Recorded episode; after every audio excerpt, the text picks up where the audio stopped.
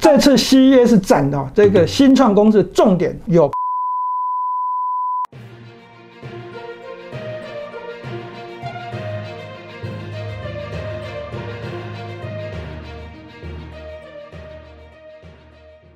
如果你是第一次收看本节目的观众朋友们，一定要帮我们订阅跟开启小铃铛，这样才不会错过我们新影片上传的通知哦。欢迎收看 Smart 金融库，一起去投资，我是子宁。如果你是第一次收看本节目的观众朋友，请先帮按下订阅跟开启小铃铛哦。二零二二年一开始，台积电股价就引领大盘冲高上涨，再创历史新高。那对于全球半导体的产业发展，我们之前有向投资朋友们说明，二零二二年第一季将会持续优于二零二一年第四季。那对于半导体产业，在新的一年里，我们需要留意些什么呢？我们请何文高分析师分析给你们听。我们欢迎何老师。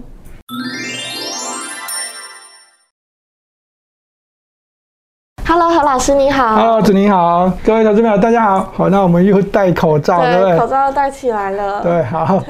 那过去半导体产业的投资讯息上面，大家都会特别担心资本支出这四个字，而台积电建厂扩厂的讯息，我们也有在上集的节目都有说过了。对，那对于资本支出的重点，我们还需要知道些什么呢？好，关于这个资本支出呢，在我们这个投资上面呢，在不管是半导体或者是其他的这些公司行号，其实都很重要。是那不过呢，这重点呢，现在是大家都比较刻意在这个在半导体上面有这个发挥。啊，为什么？因为台积电真的很重要。是啊，那台积电有多重要？那我们之前都已经跟大家讲过了。那建厂扩厂的效应呢，这些都不说了。现在我们今天要跟大家讲另外一个重点是。半导体的这一个啊设备厂的制造商啊，这个资本支出，那在这个北美半导体的这个资料上面，大家可以看得很清楚。从这个二零二一年的六月啊，到这个二零二一年的这十一月，就是说去年的这下半年啊，它这个半导体的这个啊设备商的这个出货资金啊，金额都是这个增加的，啊，它成长率呢都是在高达这个三四成以上啊，甚至有超过五成的这个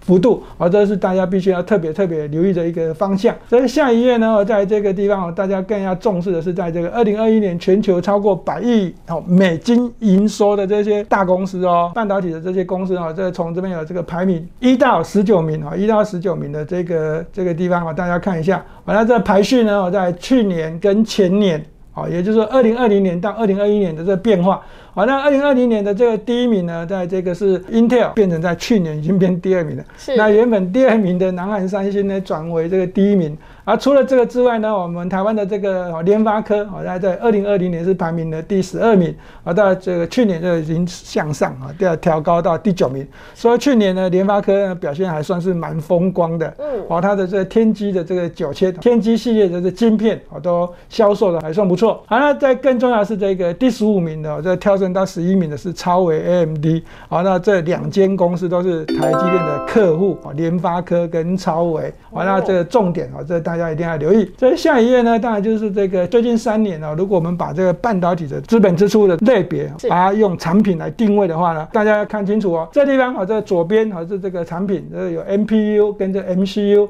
好，那第二个是这个逻辑 IC，然后在第三个是这个方卷，也是晶圆代工的地方。第四个是低链啊，这个 S 链记忆体。那第五个是 Flash 的这记忆体。在最后一个是这个 Enego，就是这个类比 IC。好，那我们圈起来的部分呢，这个成长百分之四十二，资本支出。好，这是第一个，就是 MCU 跟 MPU 它所带出来的啊，这投资面你必须要就要留意 MCU 跟 MPU 为什么它的资本支出会这样拉高？原因因为是电动车要起来了，所以对这个晶片啊，这个车用的晶片需求就拉高。那有很多厂商呢在往这个地方发展，啊，这个资本支出就一样的就跳起来。那再来就是这个下面这个就是晶圆代工啊，这个我们就不用多说了。那最重要的当然是台积电，是啊，这个部分我们不多说，大家都知道。那最下面那个是这个类比 IC 哦，关于类比 IC 这部分呢，我们必须要先强调，那现在的晶片有分类比的晶片跟数位晶片。那过去大家都会舍去类比 IC 往数位晶片发展，但是呢，事实上我们看一下这张图，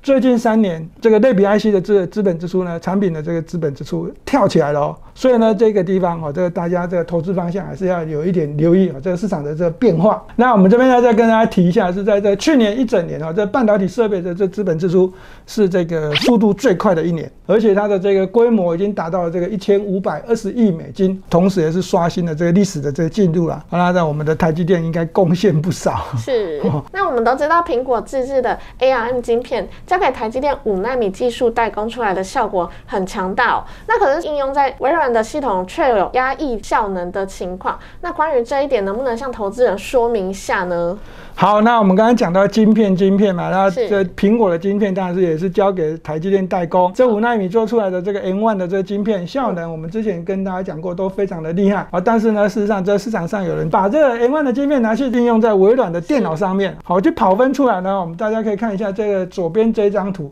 左边这张图呢，这上面这是这个苹果的 N1 的晶片，它跑出来的分数呢，这个 CPU 的效能是五千八百六十四分，是好，这个分数越大是越好，好，嗯表现的还算不错。那这个中间这个叫做这个 Intel 的 Core i7，哦，跑出来的分数呢四千八百五十九分，好像有一点差距，是但是差距不是很远哦，是感觉上 N one 还是真的很强嘛，没错对，不对？那最后一个是这个高通的这个骁龙的这个晶片啊，那这八系列的晶片这跑分比较低啊，那我们就不多说了。但是呢，哈，如果我们刚刚看到 N one 比 i7 强嘛，分数比较高，放在右边这个叫做这个好微软 Office 的这个跑分效果下，感觉上就怪怪的。大家可以看得到这个比较偏向红色的苹果的 N one 晶片的跑分，嗯那这个橘子色啊，这是这个 Intel 的这个 i7 的这个跑分，可以看得到 Word 跑出来，然后结果是 i7 比较快。好，那这个 Excel 也是 i7 比较快，PowerPoint 还是 i7 比较快。好，那在这 Outlook 好，那跟这个所所谓的整体的这个总分加上去，都还是 i7 全。部都是 i 7比较快，对，这是一个很奇妙的事情。嗯所以呢，事实上我们就告诉直接告诉大家，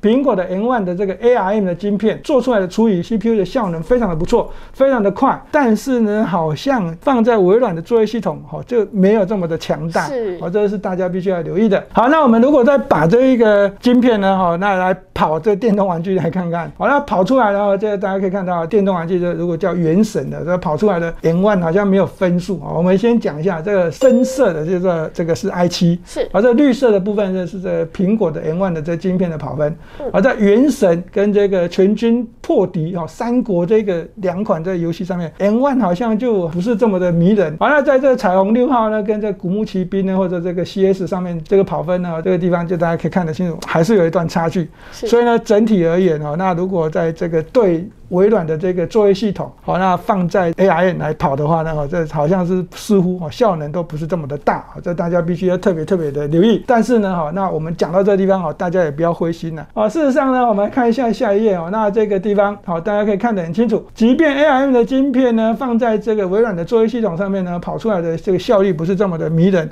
但是呢，这对于整个苹果系列的产品，事实上哈就已经怎样用不完了。所以这苹果的订单下给台积电还是会这么的多。苹果哈、每次都要讲抢占台积电最先进的制程。好，那过去这个七纳米、七纳米 Plus 的时候，好，那苹果就下进来。台积电有五纳米的时候呢，最大的客户还是苹果。那到目前为止呢，台积电的这五纳米的这个制程技术的这个这个生产线呢，哦台这个苹果的订单呢占了超超过百分之五十。那接下来三纳米哦，三纳米呢哈，这 Intel 的这执行长从美国飞来台湾哦，要抢订单。好，那他呢，好跟这个苹果哈，这个已经现在确定是这个台积电三纳米的这两个大客户。好，所以呢，这个好，这大家也不要特心灰意冷说，啊，那苹果的 ARM 晶片，啊，那好像不能用在微软的作业系统，就这样就心灰意冷。啊，事实上，我们对这苹果的这产品呢，大家可以看得到很清楚。啊，那除了这个苹果自己的笔电，啊，这个 iPhone，啊，还有 iPad，啊，那个 Apple Watch 上面呢，啊，事实上这都有一些这个晶片的这个需求，啊，这订单好还是会下的很多。好，那我们再看一下这苹果的股价，啊，这个可以看得很清楚。啊，那这个地方啊，最近的这个美国股市呢，表现其实不是这么的漂亮。嗯，啊，但是呢，苹苹果的股价从这个高点啊，在下滑的个空间啊，其实是很有限的。对比下来哈，大家看一下这个叫做微软啊，微软的股价呢最近的跌幅就相对苹果还大啊，所以呢基本上投资这个方向啊，那我个人认为苹果概念股跟苹果相关做产品的这些股票啊，在二零二二年啊，基本上投资的机会还是蛮大的。那本院电子业的大戏在美国 CES 展重回实体的展览，那除了电动车受到新闻讯息的青睐之外，对于台湾的半导体新创公司，在美国的 CES 展览上有哪些重点呢？对，这大家都哦会把眼光放在所谓的电动车啊，跟这所谓的这个元宇宙啊，甚至低轨卫星身上嘛。对。那这高画质的电视跟居家健身，事实上这市场上啊，在讯息上、媒体上面，我都很少在解读。但是其实啊，在这一次的这 CES 展览，它恢复到这实体展之后呢，还有另外一个重点。哦，是什么呢？对，就是我们台湾的新创公司。这次 CES 展哦这个新创公司重点有半导体量测设备，还有所谓的穿戴式装置的这视窗软体，再加上呢这个所谓的低轨卫星的这个平台。对这次 CES 展览，好，它是回到这实体展。那台湾有一些这个。好厉害的公司哦，算是一个新创的公司哦，前期展览。而这些展览的这公司呢，我们来念一下这些公司的名称啊，有这个造成纳米啊，那有这个 Seno Six，还有这个智深科技、清风双侠、好林海之星跟这力博光电。好，那其中呢，在这地方好，在这备注上面，大家可以看得很清楚，都是跟工研院的这个团队有关啊，尤其是在这个清风双侠这个地方，工研院的这清风双侠团队啊，他们所要做的是这个氢回收的这一个哈这个。技术，好了，跟着这个电动车电子模组的这个优化的这个系统哈，那所以呢，在这个地方啊，大家哈未来还是可以留意一下，在半导体的这个生产过程当中哈，这个氢气哈，这个要回收哈，这个重点很重要。好，那这目前为止，这个市场上当然有其他一些公司已经开始股价已经上涨了。那这个还没有挂牌的公司，大家可以留意一下。好，这个卫星网络讯号的这个复合，好，这个卫星讯号接收地面的平台，这间临海之星啊也是非常重要。啊，这个跟低轨卫星有关。那再来就是说这个穿戴式装置，好，那作为这个所谓的 AR 眼镜，啊，这个视窗，啊，这个眼睛看过去，它的视窗呢比过去的啊亮度啊高了十倍，而且呢这个功耗啊也可以这个低于百分之五十，啊。甚至于这对这 AR 的这个眼镜啊，那这重量也会大幅的降低。所以呢，这个新创公司力博光电啊，那这个产品线大家也可以稍微的留意一下。那最后，请老师帮我们总结一下未来需要注意些什么吧。好，那因为这时间已经接近了这个过年嘛，而且这个欧米孔的疫情也这样开始这样越来越扩大。那我们现在录节目，那个主管机关规定都要开始戴口罩。啊，所以呢，在对这个市场上的这个风险的变化呢，是是每天都有一些这个哦不一样的情况。那在整个国际股市上面的这脉动啊，那呃美国股市最近的表现也不是这么的漂亮。那在昨天晚上呢，这个道琼还一度大跌，盘中哦超过五百多点，跌到一个重要的支撑哦三万五千八百一十九点这个位置。所以呢，哦在这个。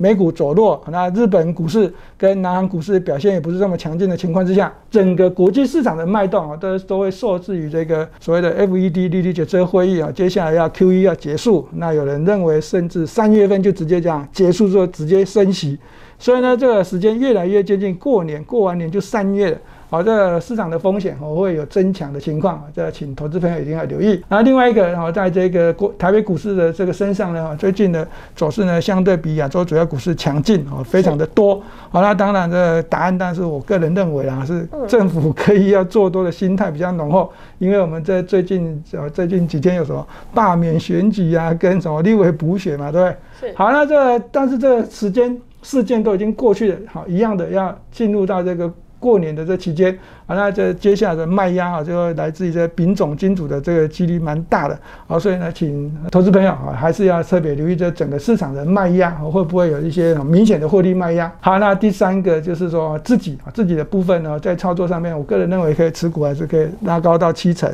那这现金部分当然要严控。好，那如果要买新的股票，好，那我建议投资朋友，我请你用以股换股的方式来做，现金好先放在口袋，先不要乱动，啊，以避免在这个我们过年期间。啊，这个会有这个国际股市的变化会比较大一点。那在手中如果有获利，这个有赚钱的股票呢，哦，那建议大家可以先获利了结，卖出一趟都没有关系。是，那谢谢老师今天的分享，谢谢，谢谢。如果你们喜欢我们节目，请帮我们按赞、订阅跟分享哦。Smart 金融库一起去投资，我们下次见，拜拜，拜拜。